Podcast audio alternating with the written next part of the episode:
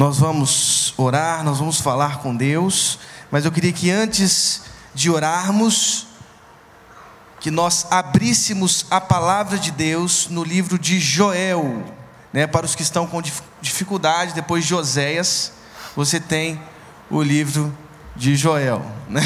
Não sei se ajudou, é, mas se não ajudou, você vai ao índice de sua Bíblia e você com certeza você vai encontrar o livro de Joel.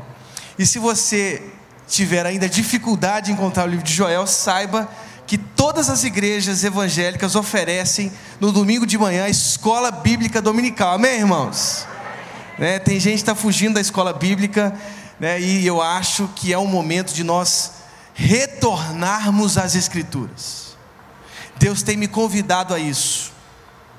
Nós estamos comemorando também esse ano né, os 500 anos da reforma protestante. Sabiam disso? Ano de 2017, 1517, um monge agostiniano afixou né, nas paredes do templo lá em Wittenberg as 95 teses. Aliás, vale a pena muito lê-las, né? E reviver a reforma nos nossos tempos.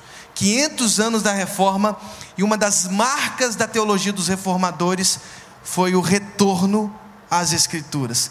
Nós precisamos retornar às Escrituras, amém, irmãos? Então, a escola bíblica dominical que a sua igreja oferece, nós temos aqui, muito possivelmente, muitas igrejas representadas. Quem é da Assembleia de Deus aí que está aqui? Tem gente da Assembleia de Deus? Assembleia de Deus, presbiteriano, tem algum presbiteriano? Tem presbiteriano ali batista, né? O batista, lógico, a nossa igreja é batista aqui, deve ter mais batistas. Metodistas, temos metodistas aqui, temos metodistas aqui. Que bênção. Glórias ao Senhor. Amém. O retorno às escrituras. Retorno às escrituras. Quem encontrou aí o livro de Joel? Eu dei toda essa introdução aí para dar tempo a você. para que você então encontrasse o livro de Joel. Veja o que diz o livro de Joel no capítulo 1. Eu, eu, espero que você mantenha durante todo esse tempo esse texto aberto. Nós vamos ler alguns versos desse pequeno profeta, não no sentido ontológico, viu gente? O pequeno no sentido de tamanho do livro mesmo, porque foi um grande profeta um grande homem de Deus que deixou aí guardado né, textos incríveis que falam aos nossos corações. Então, pequeno, porque são apenas três capítulos, alguns textos bíblicos, quatro capítulos desse grande profeta. Nós vamos ler alguns desses versos e aprender de Deus né, a partir de um tema muito interessante: a dependência de Deus a dependência do Brasil. A dependência do Brasil. Vamos ler a palavra de Deus? Gente, tem alguém falando no retorno aqui, ó. Alguém falando aqui no retorno, ó. Tá vindo uma voz aqui estranha. Eu não sei se é de anjo. Eu tô tentando entender se é de anjo, se é um anjo falando comigo aqui, se eu tenho que mudar o tempo. É, tem uma voz aqui no retorno saindo. Livro de Joel, capítulo 1, vamos ler a palavra de Deus a palavra do Senhor que veio a Joel, filho de Petuel. Ouçam isto, anciãos, escutem todos os habitantes do país. Já aconteceu algo assim nos seus dias? Ou nos dias de seus antepassados? Contem aos seus filhos o que aconteceu, e eles aos seus netos, e os seus netos à geração seguinte. Veja aí as instruções às gerações futuras. Verso 4: O que o gafanhoto cortador deixou, o gafanhoto peregrino comeu. O que o gafanhoto peregrino deixou, o gafanhoto devastador comeu. O que o gafanhoto devastador deixou, o gafanhoto devorador comeu. Acordem bêbados e chorem. Lamentem-se todos vocês, bebedores de vinho, gritem por causa do vinho novo, pois ele foi tirado dos seus lábios. Uma nação poderosa e inumerável invadiu a minha terra. Seus dentes são dentes de leão, suas presas são de leoa. Arrasou as minhas videiras e arruinou as minhas figueiras. Arrancou-lhes a casca e derrubou-as, deixando brancos os seus galhos. Planteiem como uma virgem em vestes de luto, que se lamenta pelo noivo de sua mocidade as ofertas de cereal e as ofertas derramadas foram eliminadas do templo do Senhor.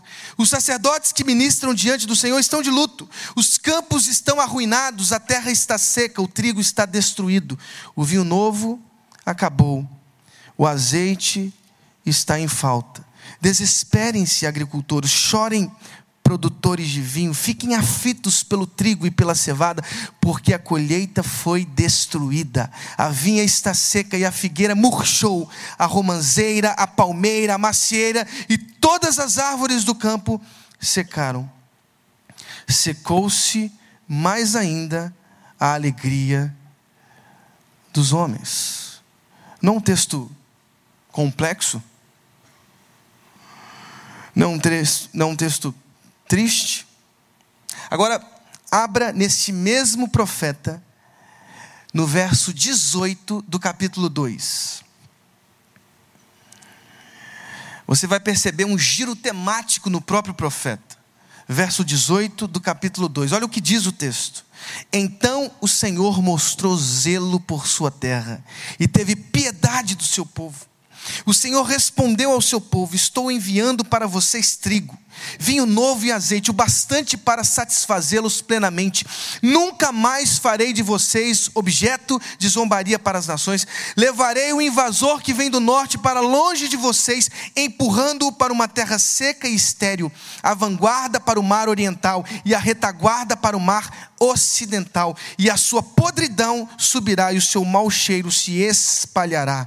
Ele tem feito coisas grandiosas. Não tenham medo, ó terra, regozije-se e alegre alegre, alegre-se, o Senhor tem feito coisas grandiosas. Não tenham medo, animais do campo, pois as pastagens estão ficando verdes, as árvores estão dando seus frutos, a figueira e a videira estão carregadas. Ó povo de Sião, alegre-se e regozije-se no Senhor, o seu Deus, pois Ele dá a vocês as chuvas de outono conforme a sua justiça. Veja o verso 24: as eiras ficarão cheias de trigo, os tonéis transbordarão de vinho novo e de azeite. Vou compensá-los pelos anos de colheitas que os gafanhotos destruíram. Olha o verso 27. Então vocês saberão que eu estou no meio de Israel. Eu sou o Senhor, o seu Deus, e não há nenhum outro, nunca mais o meu povo será humilhado. Amém, irmãos? Que texto forte, amém? Feche os seus olhos e eu quero que você faça uma simples oração ao Pai. Deus está aqui, irmãos. Deus está enchendo os nossos corações de alegria, de entusiasmo e esperança.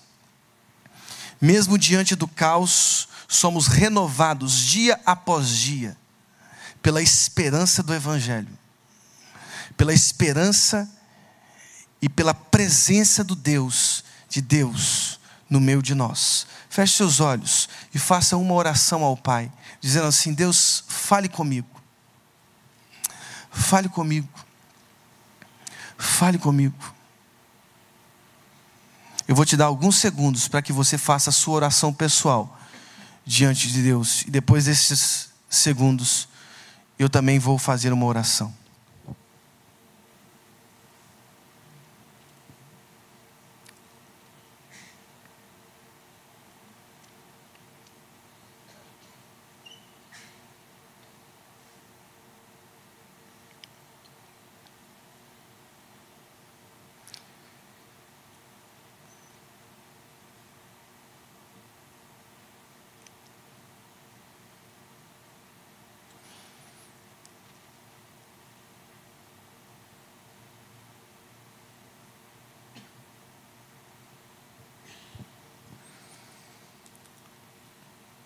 Senhor, muito obrigado por essa noite tão especial, por esse culto cívico.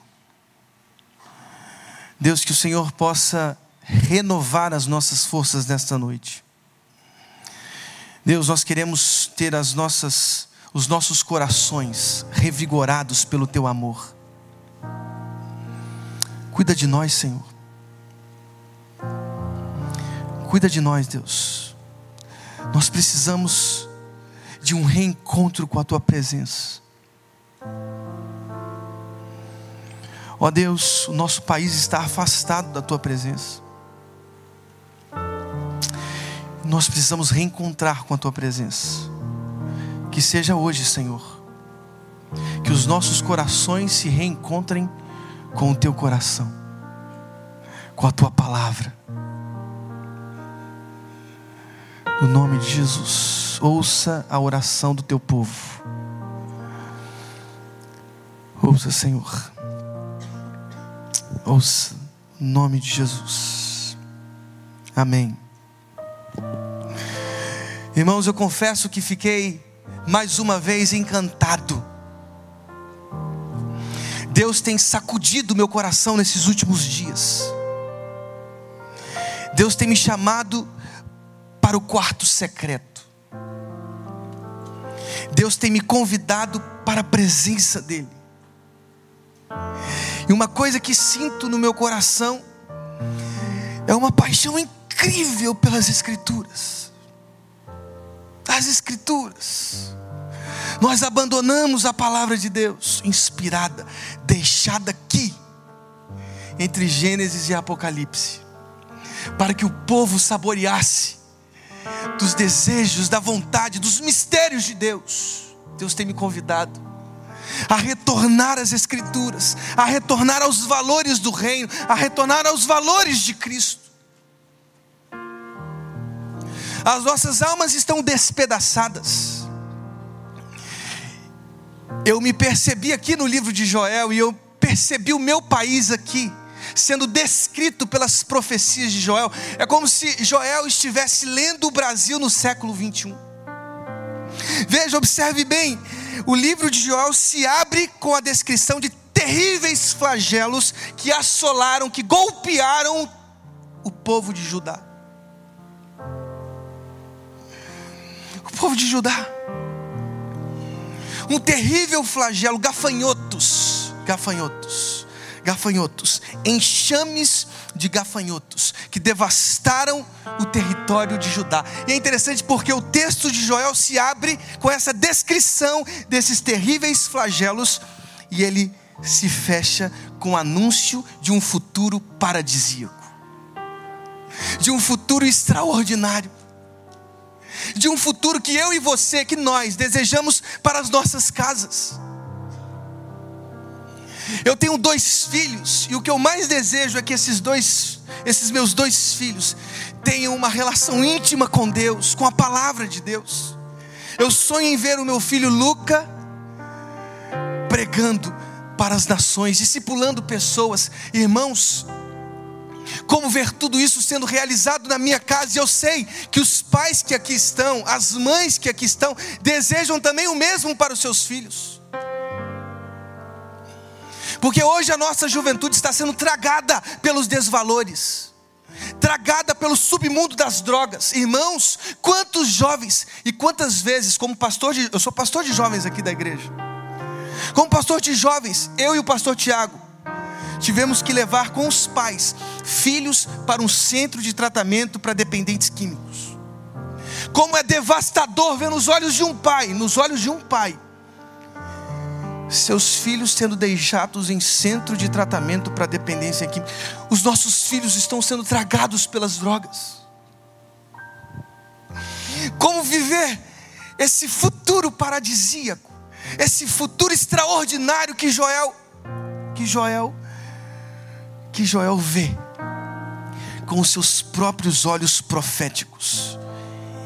E com essa visão fecha o seu extraordinário livro. Como viver isso?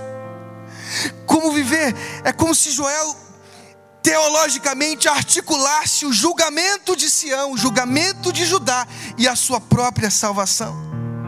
Nós lemos a partir do verso 18 um giro extraordinário, um giro temático. Capítulo 2, verso 18 diz: Então o Senhor mostrou zelo por sua terra e teve piedade do seu povo.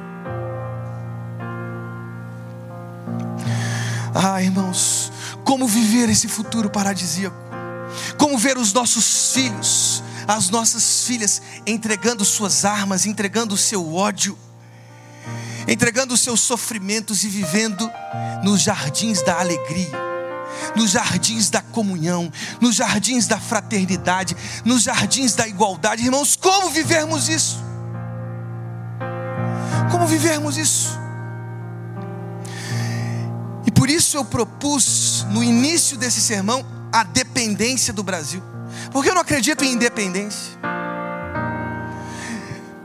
Se dissermos que somos independentes, estamos dizendo que somos consciências livres consciências livres que não dependem de nenhum valor, de nenhuma moral, de nenhuma construção. Somos consciências livres. Eu não quero ser uma consciência livre. Eu quero ser uma consciência escravizada pela soberania de Deus e pela soberania das Escrituras. Eu quero ser uma consciência escravizada pelo amor de Deus, pelo amor de Deus. Nós tocamos aqui de uma forma tão, tão brilhante um dos hinos de Lutero, o reformador, Castelo Forte. Castelo Forte. Há um livro de Lutero chamado Da Liberdade do Cristão que ele diz assim: Nós somos consciências livres, não subjugadas por nenhum poder, mas ao mesmo, mas ao mesmo tempo ele diz: somos também consciências escravizadas pelo Evangelho e pelo desejo e pela vontade de servir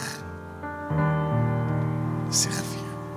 Nossas consciências são escravas da soberania e da vontade de Deus. Por isso proponho não um país independente. Vejam, os próprios sociólogos cepalinos da década de 60 já perceberam que essa independência foi, no fundo, uma sucessão de dependências econômicas.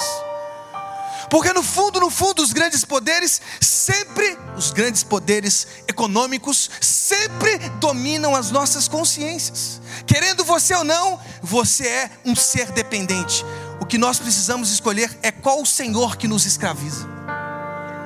Qual o Senhor nos escraviza? O próprio Jesus disse: você pode servir a Deus e a Mamon. Serviremos? Eu escolho hoje, junto com vocês, servirmos ao nosso Senhor. Sermos completamente dependentes, sonharmos com um Brasil dependente de Deus, um Brasil abençoado pelas mãos de Deus, um Brasil que vive a plenitude do Evangelho de Jesus. Eu sonho com isso, eu sonho com a conversão de corações, eu sonho com famílias que se rendam aos pés de Jesus, eu, eu sonho com as famílias que se rendam ao propósito, à vida de Jesus de Nazaré, porque a vida de Jesus de Nazaré foi uma vida extraordinária. Imagina, eu me lembro até hoje da palavra do pastor Paulo Mazzoni aqui na nossa conferência. Vamos criar Jesuses espalhados pela face dessa terra. Você está disposto a viver uma vida de total escravidão aos propósitos de Deus para, para vermos o nosso país, todo ele sendo discipulado pelos valores do reino dos céus? Você topa ser escravizado? Você topa ser dependente? Amém? Mas como? Quando viveremos isso? Quando a dependência do Brasil será uma realidade para nós que sonhamos, para nós que desejamos, quando o Brasil será uma, uma um país dependente do amor de Deus? A primeira coisa que percebe é a dependência do Brasil será uma realidade quando nós reconhecermos que a nossa situação atual se deve ao distanciamento de Deus. A nossa situação atual se deve ao distanciamento que nós brasileiros fizemos de Deus. Somos um povo distante. Talvez você diga assim: não, pastor, somos um país cristão.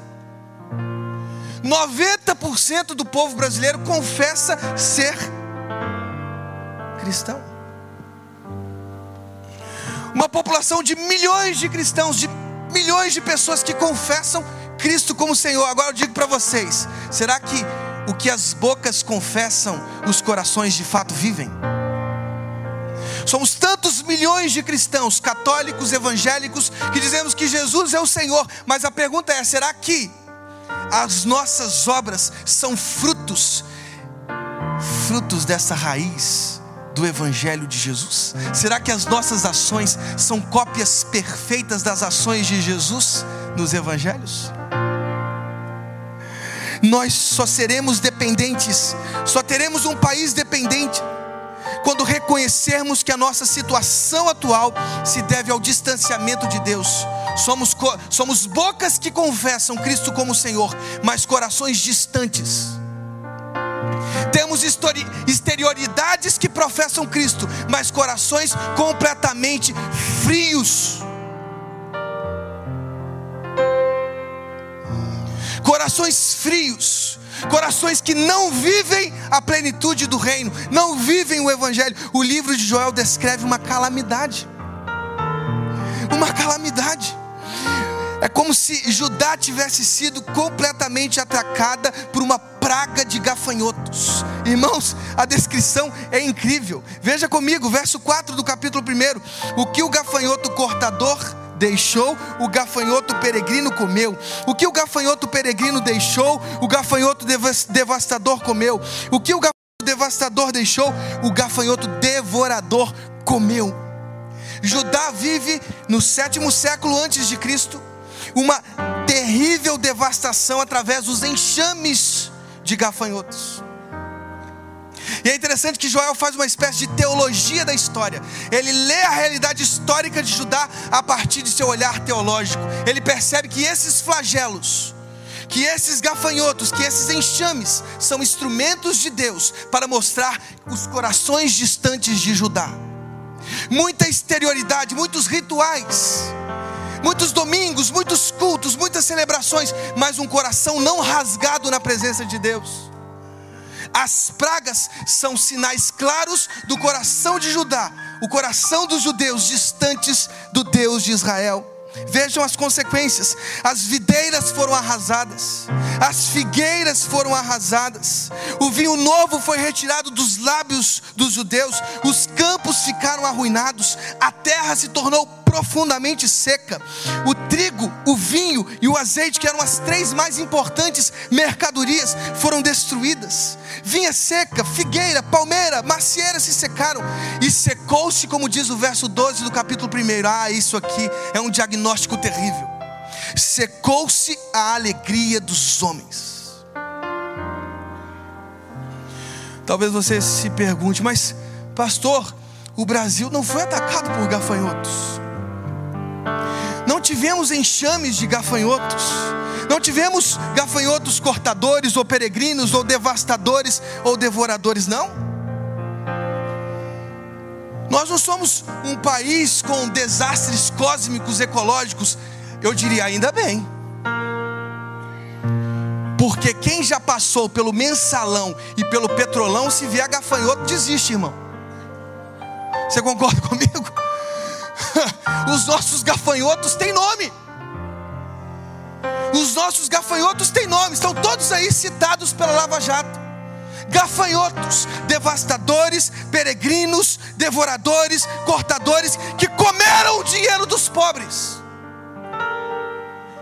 que comeram o dinheiro do povo de Deus que engoliram através de suas práticas corruptas. Aliás, que os gritos de, do, lá nas margens do Ipiranga, no fundo, me mostram que de Cabral a Cabral somos um país deteriorado pelas nossas corrupções políticas. O nosso dinheiro foi comido, irmãos, pelos gafanhotos, pelos gafanhotos. E ainda bem que existe gente de bem. Ainda bem. Porque sempre há um remanescente fiel. Amém, irmãos? Há sempre um povo de Deus que se ergue para lutar pela justiça, para gritar pela justiça. E nós somos esse povo. Nós não ficaremos acuados, ao contrário, nós somos povo aguerrido. Nós somos povo aguerrido, mas será que os nossos campos têm mais flores? Será que os nossos bosques têm mais vida? Ou os nossos bosques e as nossas flores foram assoladas e arrasadas pelos gafanhotos do nosso tempo. Veja só, vejam as crises que estamos enfrentando. crise econômica, crise ética, crise da credibilidade. Quais são as instituições que exalam credibilidade? Ah, irmãos, e eu, como pastor, me coloco no meio de tudo isso. No meio de tudo isso, porque a ganância, a corrupção, a paixão pelo dinheiro, a ganância, a idolatria, a fanatização pelo ter e não pelo ser, fez com que inclusive sacerdotes religiosos se corrompessem e deixassem os princípios do Evangelho. Por isso proponho retorno às Escrituras, retorno à palavra, retorno ao verdadeiro arrependimento. Irmãos, eu comecei o meu sermão dizendo que há esse paradoxo nas profecias de Joel. Ele inicia dizendo esse quadro devastador de Judá, mas ele termina apontando para um paraíso, para um cenário paradisíaco. Bem, há no meio uma convocação, uma convocação importante. Para que a dependência do Brasil seja uma realidade, nós precisamos reconhecer que a nossa situação se deve ao distanciamento de Deus. O nosso quadro econômico, social, político, ético se deve ao distanciamento do povo de Deus, que confessa com os lábios, mas não vive com o coração, o distanciamento que fizemos de Deus. As consequências estão aí, vejam os jornais. Não precisamos, não precisamos de um furacão Irma, não precisamos de um, uma praga de gafanhotos, de enxames de gafanhotos. A nossa falta de ética nos levou ao quadro desastroso que vivemos hoje. O que fazer? Se a nossa alegria se secou, se a nossa vinha está seca, se as nossas figueiras se secaram, se as nossas palmeiras estão destruídas, o que fazer se nosso trigo, vinho, azeite, que são tão importantes para a nossa economia, para a nossa vida, para os nossos sorrisos, para as nossas famílias, o que fazer se está tudo devastado? O que fazer? Joel diz, Joel a partir do verso 3 diz: aceitem o chamado de Deus ao arrependimento. aceitem. A dependência do Brasil só será uma realidade quando aceitarmos o chamado de Deus ao arrependimento. Veja aí o que diz o verso 13. 13 do capítulo 1. Ponham vestes de luto, ó sacerdotes, e planteiem, chorem alto, vocês que ministram perante o altar Venham, passem, passem a noite vestidos de luto, vocês que ministram perante o meu Deus, pois as ofertas de cereal e as ofertas derramadas foram suprimidas do templo de, do seu Deus. Decretem um jejum santo, convoquem uma assembleia sagrada reúnam as autoridades e todos os habitantes do país no templo do Senhor, seu Deus, e clamem, clamem ao Senhor, e clamem, e clamem ao Senhor, clamem ao Senhor. Olha o que diz capítulo 2, a partir do verso 12. Capítulo 2, a partir do verso 12 diz: Agora, porém, declara o Senhor: voltem-se para mim de todo o coração. Voltem-se para mim de todo o coração, com jejum, com lamento, com pranto. E aí, um dos mais extraordinários versos de Joel. Aí você vê a profunda interiorização que o profeta faz em si mesmo. Ele diz: rasguem o coração e não as vestes rasguem o coração e não as vestes. Voltem-se para o Senhor, seu Deus, pois Ele é misericordioso e compassivo, muito paciente e cheio de amor, e arrepende-se e não envia desgraça. Irmãos, eu não quero ser aqui uma voz que culpa, que culpabiliza as consciências e corações, que criminaliza as nossas mentes, porque eu sou um dos que afirmam, um dos que afirmam a perversidade de todos os corações dos homens. Não há um justo, nenhum sequer. É o que diz o apóstolo Paulo no capítulo 2 de sua carta aos Romanos: não há quem entenda a Deus, não há quem o busque. Aí o capítulo 3 todos pecaram, todos estão destituídos de sua. Irmãos, todos nós somos pessoas de carne e ossos seres humanos instáveis. O chamado ao arrependimento é para todos nós. Há uma distância entre o anúncio da desgraça e o anúncio do futuro paradisíaco. Há uma ponte que liga nossa atual situação de desprezo, de descaso, que no início anunciamos como sonho. Queremos ver os nossos filhos rasgando seus corações no altar, amém? Queremos ver, queremos ver os nossos filhos não mais dependentes das drogas, mas dependentes da oração, da palavra, do amor ao Evangelho. É isso que nós sonhamos. Sonhamos com casamentos transformados pelas mãos do Espírito Santo de Deus. Nós sonhamos, sonhamos com famílias unidas, famílias fortificadas pela graça, pela palavra. Sonhamos com tudo isso. Esse é o futuro paradisíaco que Deus nos promete de termos as nossas famílias rendidas aos pés do Senhor. Eu e minha casa, como diz Josué, serviremos ao Senhor. Essa será uma das nossas realidades, amém? Em nome de Jesus. Mas há uma ponte, há uma ponte, o arrependimento.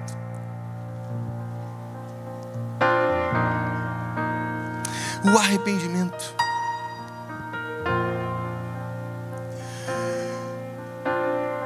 O que Deus está gritando através do profeta Joel é: voltem-se para mim de todo o coração. Voltem-se para mim, povo brasileiro. Voltem-se para mim, povo do estado do Rio de Janeiro. Voltem-se para mim, cidade do Rio de Janeiro. Que o seu Cristo não seja apenas aquele ali, naquele monte distante, frio, mas que seja o mas que seja o Cristo real, que habita em você, que habita em mim, que habita em todos nós, que enche a igreja de propósitos, que enche a igreja de sonhos, que enche a igreja de valores.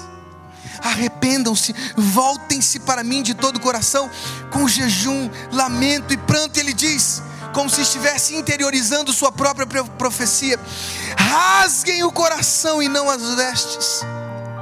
E o profeta diz: reúnam todos, todos, os sacerdotes, os pastores, as autoridades, os habitantes do país, todos, todos devem se unir em jejum, em lamento, em pranto, todos devem rasgar o coração e não as vestes.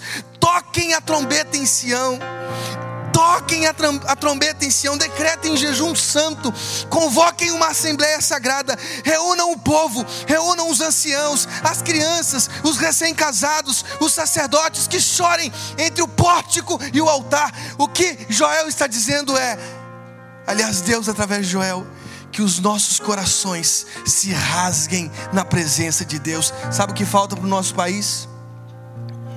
Os nossos corações rasgados na presença de Deus, mas eles estão distantes. Deus te trouxe aqui para reconduzir o seu coração a Ele.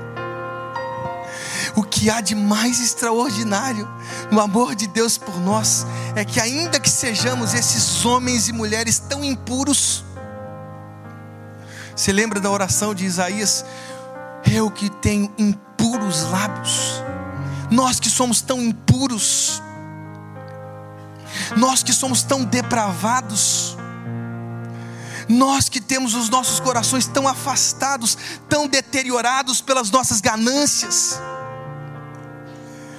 todos nós estamos sendo convocados para uma assembleia.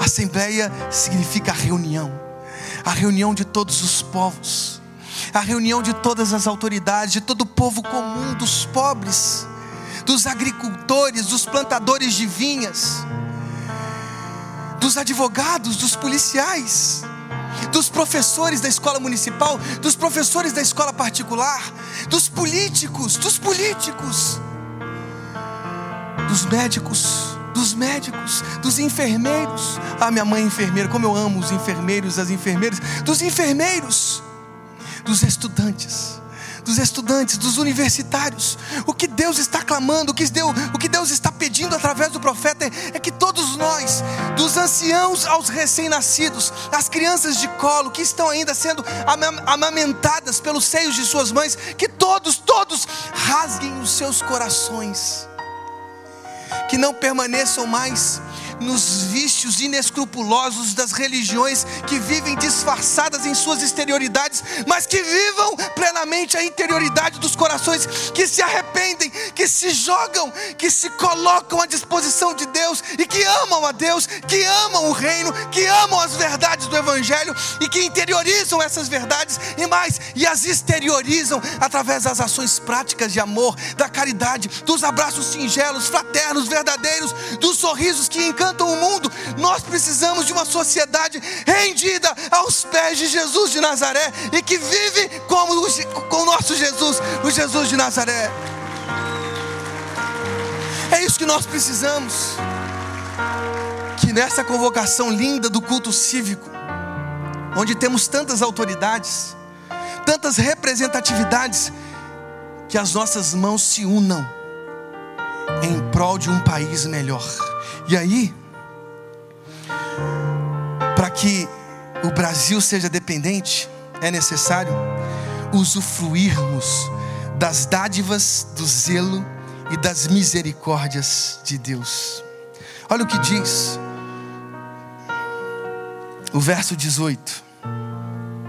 Então o Senhor mostrou zelo por sua terra e teve piedade do seu povo. O Senhor respondeu ao seu povo depois, depois de todos estarem juntos, depois de todos rasgarem os seus corações diante de Deus, estou enviando para vocês trigo, vinho novo, azeite. Vocês não serão mais objetos de zombaria, não, não. Verso 21, não tenham medo, ó terra. Vejam, as, o próprio cosmos é afetado. Veja a irmandade cósmica. Veja, eu sou fã de Francisco de Assis. Francisco de Assis foi aquele mesmo, aquele homem que proclamou uma irmandade cósmica. Veja, o cosmo é afetado pelas nossas alegrias. Não tenham medo, a terra. Regozije-se, alegre-se. O Senhor tem feito coisas grandiosas. Não tenham medo, animais do campo, pois as pastagens estão ficando verdes. As árvores estão dando seus frutos. A figueira e a videira estão carregadas. Ó povo de Sião, alegre-se e regozije-se no Senhor o seu Deus. Aquilo que era luto, aquilo que era choro, aquilo que estava seco, que era a alegria dos homens, agora restaurado. Alegre-se, regozije no Senhor, o seu Deus. Irmãos, as eiras, olha o que diz o verso 24: estão ficando cheias de trigo, os tonéis transbordarão de vinho novo e de azeite. Vou compensá-los pelos anos de colheitas que os gafanhotos destruíram. Veja, veja Verso 27: Então vocês saberão que eu estou no meio de Israel. E aí, Joel, um dos primeiros profetas, a ver com seus próprios olhos a manifestação, o derramamento do Espírito que se concretizou em Atos capítulo 2. Olha o que diz: derramarei do meu espírito sobre todos os povos. Verso 28. Os suas filhas profetizarão, os velhos terão sonhos, os jovens terão visões, até sobre os servos e as servas derramarei o meu espírito. E todo aquele, verso 32, que invocar o nome do Senhor será salvo, pois conforme prometeu o Senhor, no monte Sião e em Jerusalém haverá livramento para os sobreviventes, para aqueles a quem o Senhor chamar, a quem o Senhor chamou. Verso 3, capítulo 3, a partir do verso 18.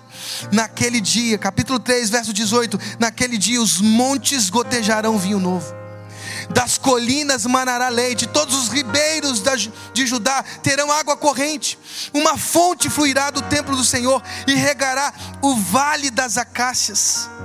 Judá será habitada para sempre, verso 20, e Jerusalém por todas as gerações. Sua culpa de sangue ainda não perdoada, eu a perdoarei. O Senhor habita em Sião. Será que o Senhor habita nos nossos corações? Será que o Senhor habita nas nossas corporações? Será que o Senhor habita no coração daqueles que decidem que decidem os caminhos do nosso país? O que impulsiona os nossos líderes? O que impulsiona os nossos professores que acordam todos os dias de manhã, pegam um BRT e vão para suas escolas? O que impulsiona um médico que sai da sua casa e vai cuidar de doentes que ele não conhece? O que impulsiona a enfermeira? O que impulsiona os militares da nossa cidade? O que impulsiona a polícia civil da nossa cidade? O que impulsiona? O que impulsiona os nossos pastores, os nossos sacerdotes, os nossos padres? O que impulsiona? O que impulsiona? Será que ainda estamos sendo impulsionados pela ganância? Pelo desprezo aos mais pobres? Ou será que o que nos impulsiona é o genuíno e verdadeiro arrependimento? Porque se o que te move é o amor de Jesus, entre o cenário caótico do início de Joel e o futuro prometido por Deus ajudar a Sião, o futuro paradisíaco, será suplantado pela graça que vive em mim, pela graça que vive em você, pela graça que vive em nós. O que impulsiona os nossos corações é o amor de Jesus. Amanhã teremos uma sociedade transformada. Por isso creio, não na independência, ela não existe. Toda vez que se grita independência, no fundo, há ideologias, há fanatismos ideológicos por detrás. Por isso sou sincero ao dizer, não creio nisso. Eu creio na dependência desse país. Desse país nas mãos não de ideologias, mas nas mãos de Deus, nas mãos do nosso Senhor, chamado Jesus Cristo, Filho de Deus, Filho do Deus vivo, o Autor e Consumador da nossa fé, o Verbo da vida, aquele mesmo que se encarnou e habitou entre nós em que nós vimos a glória como do unigênito do Pai, cheio de graça e verdade, aquele mesmo que Paulo diz: tende em vós o mesmo sentimento que houve ele, houve em Cristo, porque ele não julgou como usurpação ser igual a Deus, mas esvaziou-se. Aquele mesmo que nele habita corporalmente toda plenitude da divindade. Aquele que disse, ao deixar os seus discípulos não desamparados, aquele que disse: Eis que estarei convosco todos os dias, até a consumação dos séculos. Se o que nos impulsiona é Cristo, o Evangelho, então a nossa sociedade amanhã será uma sociedade rendida, transformada pelos valores do Reino e do Evangelho. Amém?